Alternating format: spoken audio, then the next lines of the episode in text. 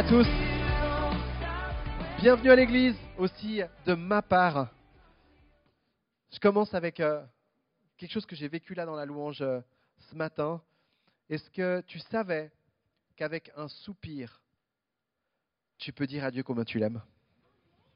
Ouais.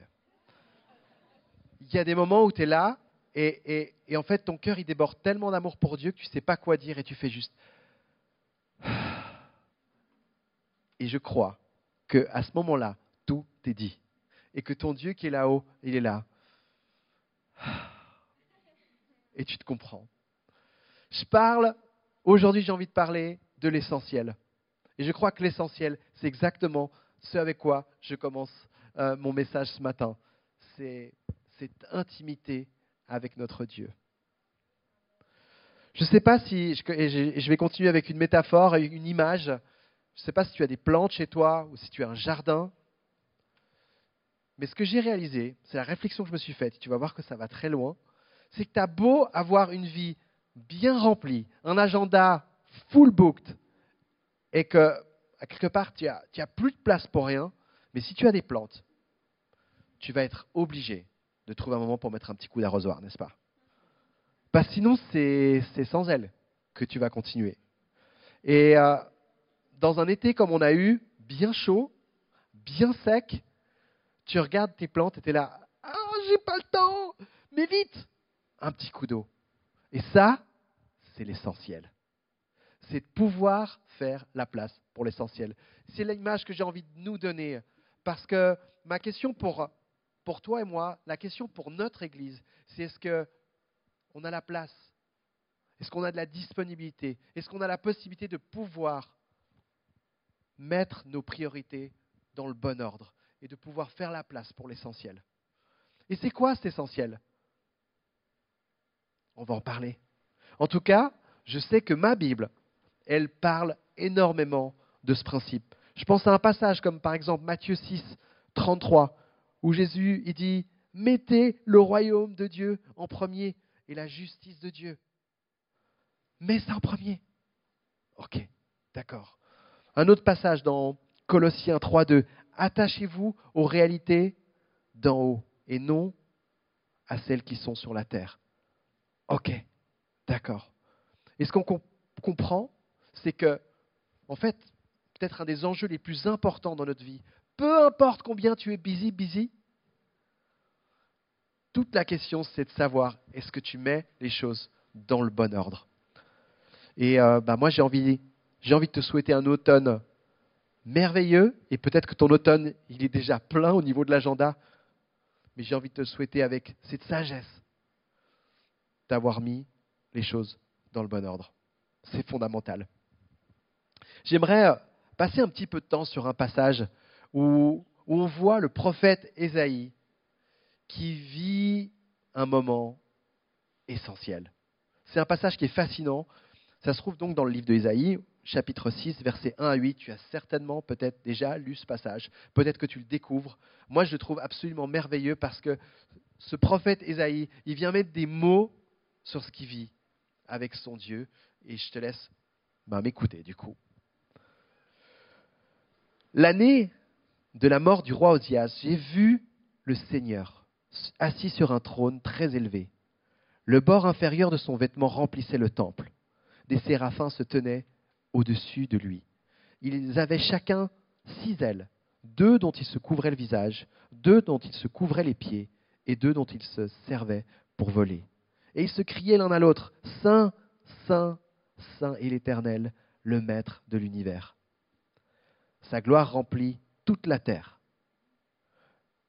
C'est un peu ce qu'on a chanté avant. Hein. tu te rappelles Dans la louange, en train de finalement proclamer ce qui est essentiel à notre âme. Les montants des portes se sont mis à trembler à cause de la voix qui retentissait, et le temple a été rempli de fumée. Alors j'ai dit, Malheur à moi, je suis perdu, car je suis un homme aux lèvres impures. J'habite au milieu d'un peuple aux lèvres impures, et mes yeux ont vu le roi, l'Éternel, le Maître de l'univers. Cependant l'un des séraphins a volé vers moi, tenant une braise qu'il avait prise sur l'autel à l'aide de pincettes. Il a touché ma bouche avec elle et a dit, puisque cela a touché tes, lèvres, ta faute est enlevée et ton péché est expié. J'ai entendu le Seigneur dire, Qui vais-je envoyer et qui va marcher pour nous? J'ai répondu, Me voici, envoie-moi.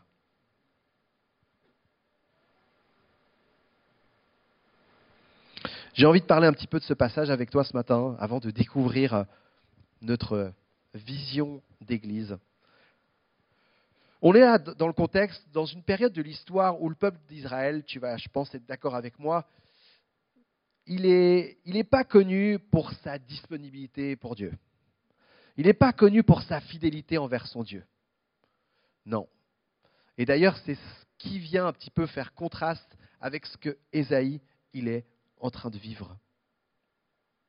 Et c'est une, expérience qui est marquante. On sent que c'est fort, on sent que c'est puissant. Les mots qu'il utilise, la, description qu'il choisit est, euh, est détaillée et nous permet de comprendre que là, il y a un moment qui est à part, qui est vécu. Et qu'est-ce qui se passe? Qu'est-ce que fait Ésaïe Premièrement, il tombe à genoux. Il tombe à genoux devant l'essentiel. Cet essentiel, c'est quoi? C'est la présence de Dieu. Il réalise, et c'est peut-être un petit peu notre, euh, notre façon de faire aussi à nous, quand on se retrouve devant Dieu, on se dit, mais je ne suis pas à la hauteur.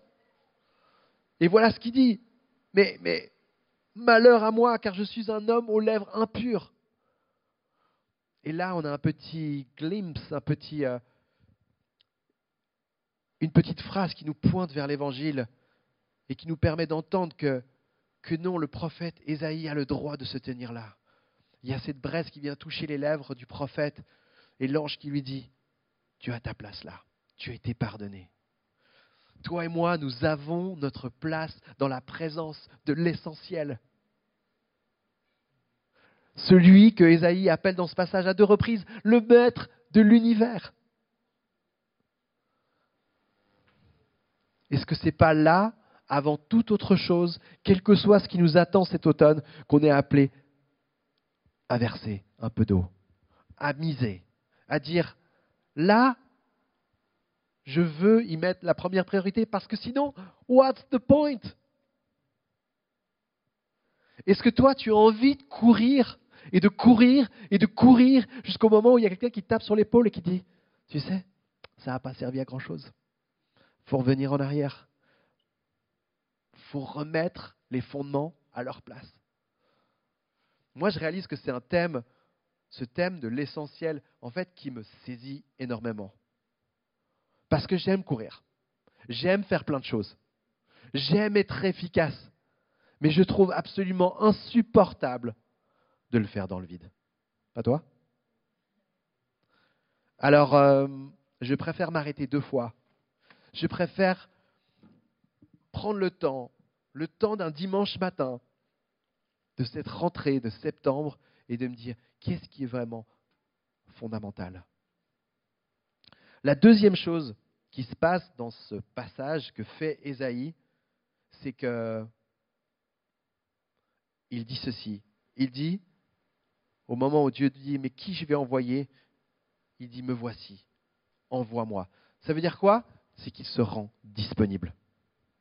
En fait, moi, je pars du principe que ce que Ésaïe il a vécu est tellement fort qu'il ne peut pas se rendre disponible pour autre chose que pour l'essentiel, que pour son Dieu, que pour la mission de son Dieu.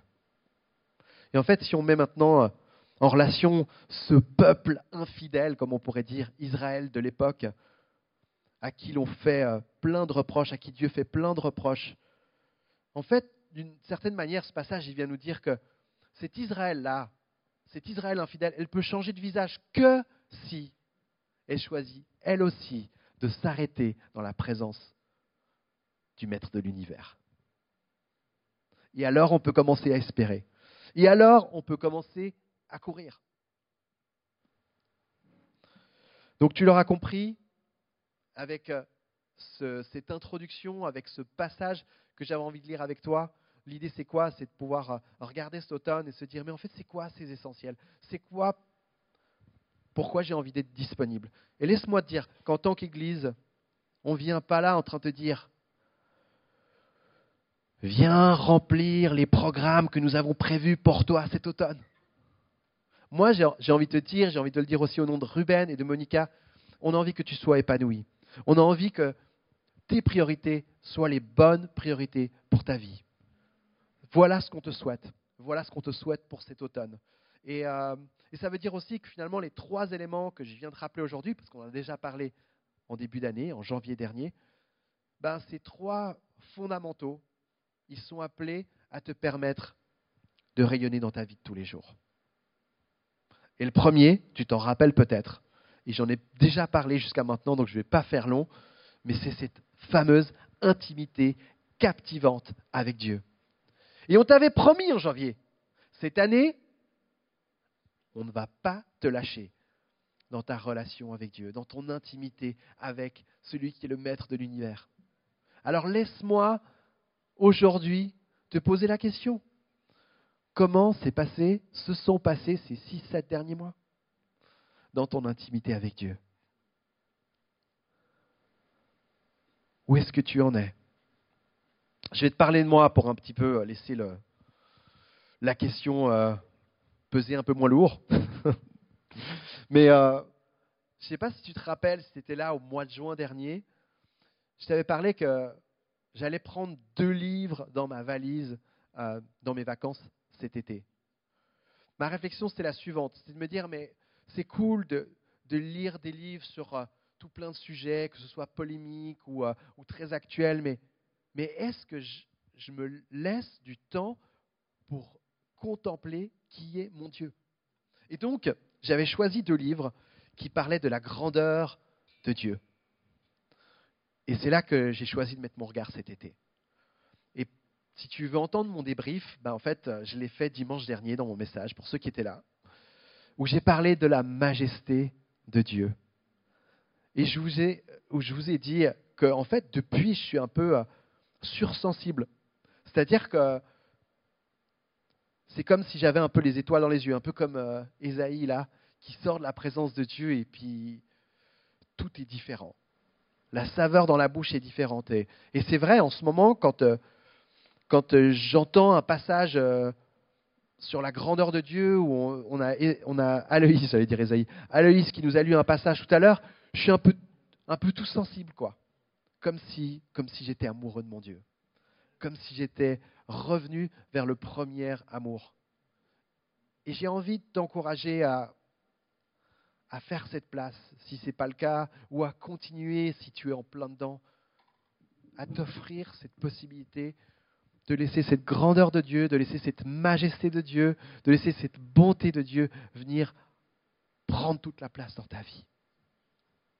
Que ce soit la saveur dominante et non celle du burger de Yona qui, qui s'impose.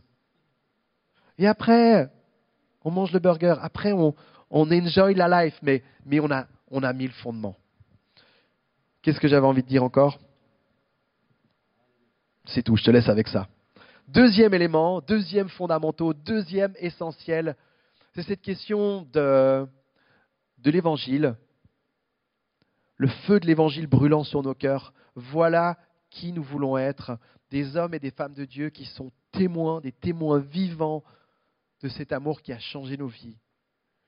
Et on peut, on ne peut pas se taire. C'est trop bon. Tu es prêt pour une métaphore? L'évangile, c'est comme un merveilleux et délicieux cheesecake. Ça se partage. Tu peux pas le manger tout seul, ton cheesecake. C'est pas possible tu as envie, envie de voir l'autre en face qui a les mêmes yeux que toi qui pétillent. Et, euh, et je pense que fondamentalement, il ne faut pas qu'on lâche. Même si parfois peut-être on est déçu, même peut-être un ami va te balayer d'un revers de main euh, ce qui est finalement le plus important pour ta vie. Ne lâchons pas, parce que je suis convaincu que c'est ce qui a fait la différence dans nos vies et que c'est ce qui peut vraiment appeler à la vie d'autres Genevois de notre région. Goûter à cette saveur, non pas du cheesecake, mais à cette saveur de l'amour de Dieu. Si l'on sait que nous sommes aimés, mais qu'est-ce qui peut bien nous arriver?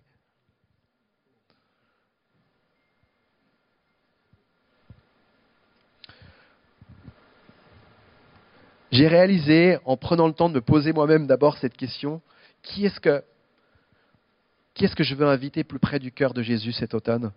J'ai réalisé en fait que, en ce moment, dans cette saison de vie-là, j'ai trois, quatre personnes que Dieu a placées et vers lesquelles il me dit, allez, vas-y. C'est genre Dieu qui te pousse et qui dit, vas-y, c'est là-bas, c'est là que je t'attends. Genre, j'ai pris un, petit temps de recul et j'ai réalisé qu'il y a un gars dans, dans, dans ma région qui m'a dit il n'y a, pas si longtemps hey, tu m'emmènerais à l'église un dimanche. Je ne suis pas croyant, hein, tout ça, mais j'aimerais quand même bien venir voir ce que c'est. Et en fait, je sais pas, il a placé ça à un moment où j'étais pas monstre euh, conscient de ce qu'il était en train de me dire, mais j'ai un peu mis ça de côté. Et, et en prenant ce temps de recul, pour justement réfléchir à ces essentiels, j'étais là, mais en fait, là, j'ai quelque chose à faire cet automne. J'ai un, rendez-vous à donner.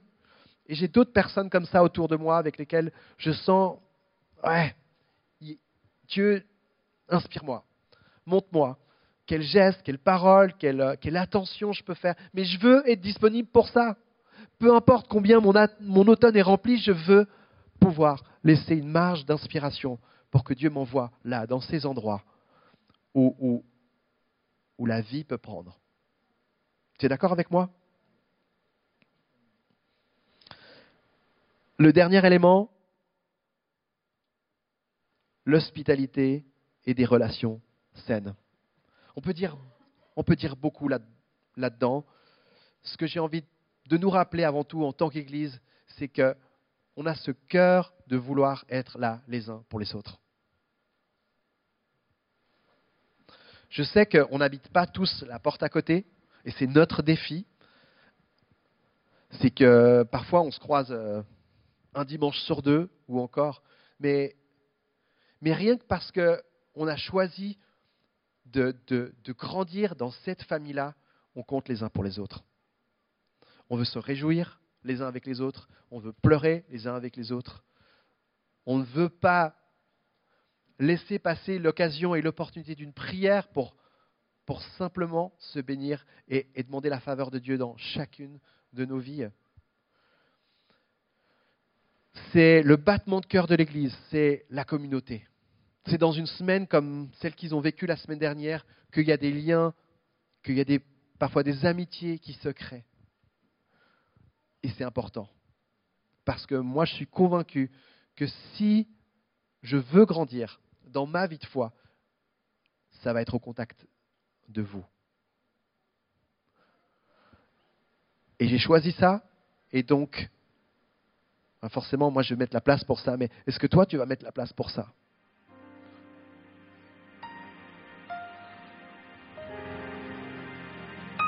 On a parlé aussi en début d'année d'hospitalité, d'ouvrir sa maison.